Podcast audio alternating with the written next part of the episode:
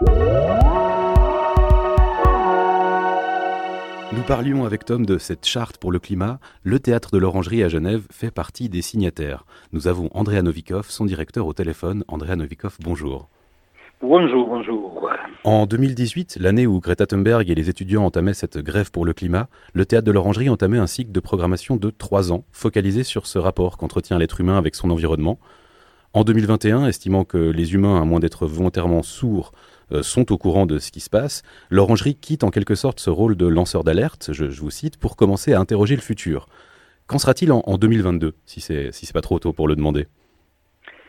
Ah ben, alors, bon, non, c'est un petit peu tôt pour demander la saison du 2022. J'ai pas trop envie de, dévoiler quelques petites choses qui évidemment sont, sont, sont là, mais non, c'est pas ça reste, ça reste complexe. Euh, un lieu qui, euh, qui focalise son attention sur le rapport être humain et environnement dans une époque qui vit d'une saturation d'informations autour du sujet, avec une, une énorme masse d'informations et une réalité qui apparemment ne bouge pas trop. Donc ça, ça reste, ça reste complexe, mais pour toute structure culturelle qui veut s'intéresser à ça ou être focalisée sur ça, et devoir continuer. Donc euh, voilà, on essaie de d'être légèrement à côté de, de, du sujet, d'être légèrement en décalage, mais d'être toujours autour de ça. Mais on, on, on, se creuse, on creuse et on aura une magnifique saison comme les autres. Et donc là, c'est vraiment les, les, les, axes, de, de, les thèmes. Mais donc vous êtes parmi les institutions qui se sont engagées aussi à, à, modifier un peu leur comportement. Sur, sur quel point vous avez, vous avez la sensation de pouvoir agir? Sur quel point vous avez l'impression plutôt que, que c'est pas possible? Alors, euh, je vais faire, je vais me partager en deux. Euh, la, la, première partie, je vais dire ce, qui, ce que nous faisons, mhm. et après je vais me poser une grosse question. Bon, euh, nous on est théâtre petit, on est toujours, il faut se rappeler que toute structure culturelle a un certain, ça veut dire, en termes de financement, c'est pas évident, la situation est complexe aujourd'hui. Donc, nous pour le moment, on intervient sur du, euh, on pourrait dire, par exemple, nous déjà, on, on, travaille beaucoup plus sur les longues séries que les courtes séries de spectacles. On essaie d'éviter d'avoir de, le spectacle qui arrive et qui dure deux jours et après ils s'en vont. On essaye d'avoir une programmation musicale gérée par Maël Chalard qui est des groupes qui sont dans la région, dans une région proche ou qui étaient déjà en tournée, qui étaient par là et que donc les coûts, on essaie de baisser les coûts et de baisser les, les kilométrages. Euh, on utilise un serveur euh, local pour nos, nos, nos, informations, on n'est pas sur le cloud. On utilise Infomaniac et pas Mailchimp. Euh, on essaie d'éviter d'imprimer des programmes de salle. On, travaille avec des imprimeurs avec une encre végétale. On essaie de travailler avec le logiciel libre, euh, sortir de TAFA. On a une buvette qui travaille avec des producteurs locaux, de la cuisine locale, vegan, bio. Donc on, on intervient en matériel de construction, on essaie de recycler, de réutiliser. Euh, voilà, on fait plein de plein de petites choses, petites, moyennes. Je trouve que voilà, on, fait, on, fait, ce qu'on peut. Ce qui est, ce qui est très important. Puis, puis, dans, les, dans les endroits où c'est plus difficile le, Où c'est plus difficile, c'est ça la question. Oui, la, question est, est, ouais, la question est simple. C'est qu'en réalité, moi, je trouve que questionner le théâtre avec son empreinte carbone, on est un petit peu dans une zone, je dis, mais qu'est-ce qu'on est en train de faire? Le problème est ailleurs. C'est un petit peu, j'ai un petit peu l'impression quand on questionne l'empreinte carbone de, de, la culture, j'ai un petit peu l'impression d'être, euh, de me retrouver avec la question du, du est-ce que je ferme le robinet quand je me brosse les dents ou pas?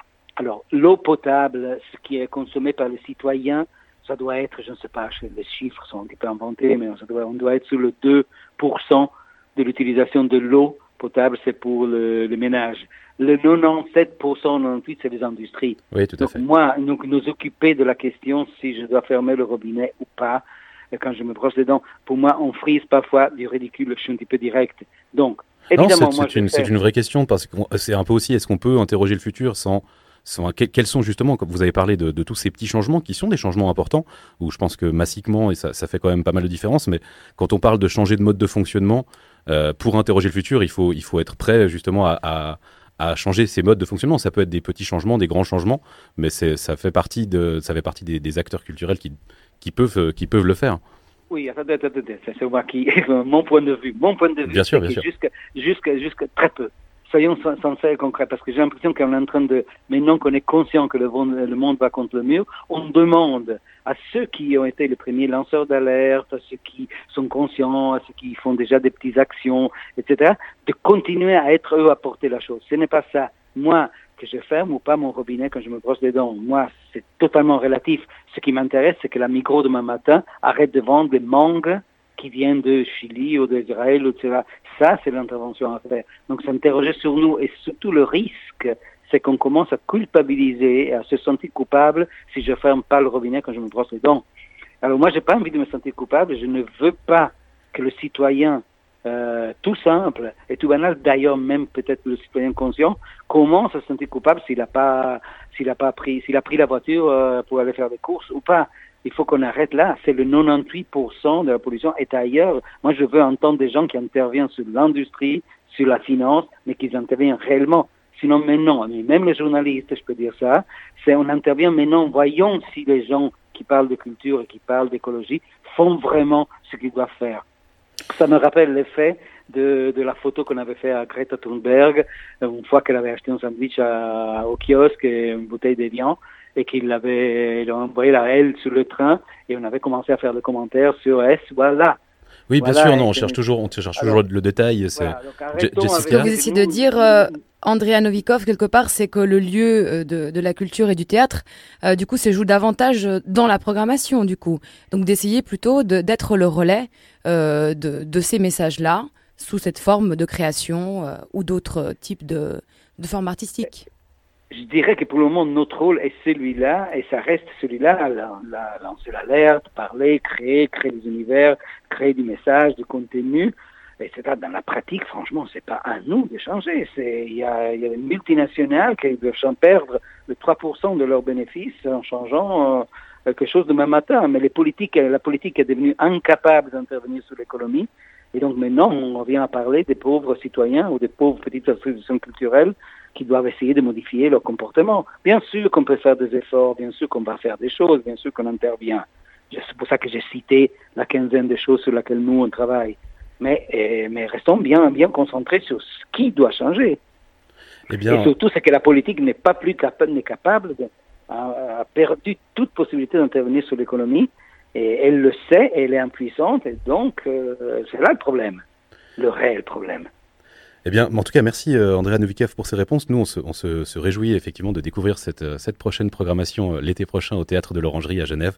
On vous souhaite une très belle journée. Merci beaucoup pour vos réponses. Merci à vous.